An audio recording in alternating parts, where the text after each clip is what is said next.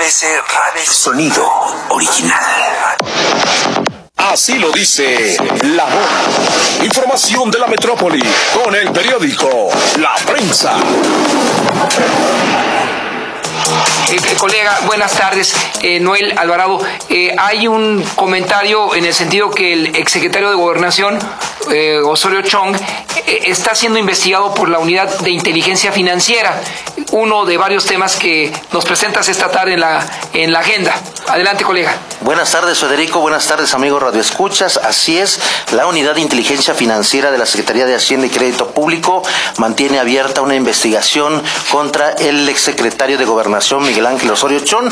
Esto debido a que detectaron por ahí eh, un desvío de recursos, unas millonarias cantidades que se hicieron, que se desviaron a través de un eh, presunto casero del exsecretario de Gobernación. Ya la, Unidad de Inteligencia Financiera de Santiago Nieto que mantiene abierta esta investigación. Vamos a esperar a ver en qué termina su investigación y si le da vista a la Fiscalía General de la República para que de manera, de manera penal el Ministerio Público Federal continúe con la investigación y determine si efectivamente se realizaron operaciones indebidas con recursos públicos durante la administración del exsecretario de Gobernación Miguel Ángel Osorio Chón. Y en otro tema, este Federico, amigo escuchas, comentarles que Miguel Ángel Vázquez, quien fue operador financiero del ex jefe de gobierno Miguel Ángel Mancera, fue detenido por agentes de la Policía de Investigación de la Fiscalía General de Justicia de la Ciudad de México en la colonia Jardines del Pedregal, en la alcaldía de Álvaro Obregón. Se le acusa del delito de uso indebido de atribuciones y delitos cometidos por servidores públicos.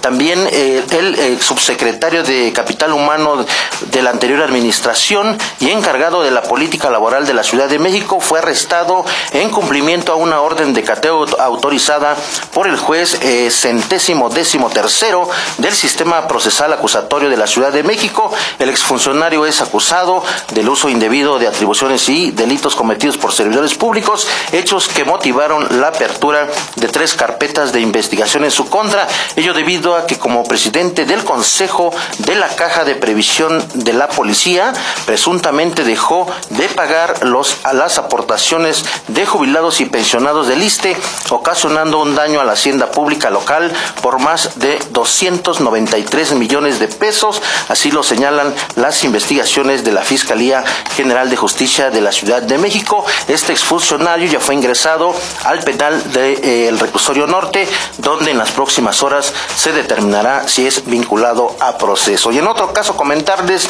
que la Coordinación General de Vinculación de la Fiscalía General de Justicia del Estado de México orientó a 200 jóvenes estudiantes de secundaria y preparatoria del Valle de Toluca con la conferencia Consecuencias Jurídicas y otras adicciones para que no incurran en actos delictivos.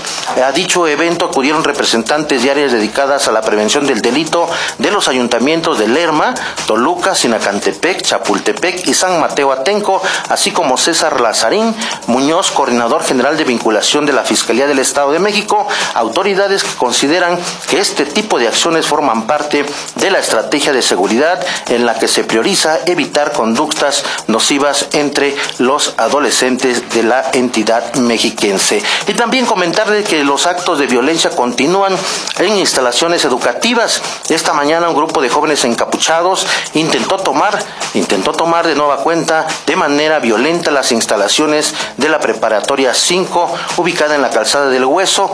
Eh, padres de familia y alumnos y profesores evitaron la toma del plantel y para evitar que regresen, eh, que regresen policías uniformados de la Secretaría de Seguridad Ciudadana se mantienen a las afueras de la preparatoria para evitar actos de violencia. Y también, también comentarles que eh, de esta mañana dos personas, dos personas fueron asesinadas y sus cuerpos abandonados en la colonia Margarito F. Ayala del municipio de Tecámac, allá en el Estado de México. Ambos, ambos presentaban huellas de tortura. La Fiscalía mexiquense continúa con las investigaciones a fin de aclarar este doble homicidio doloso. Con esto, con esto concluimos este bloque informativo. Federico. Muchas gracias, colega. Eh, son las 12 con 42, no se vaya. 8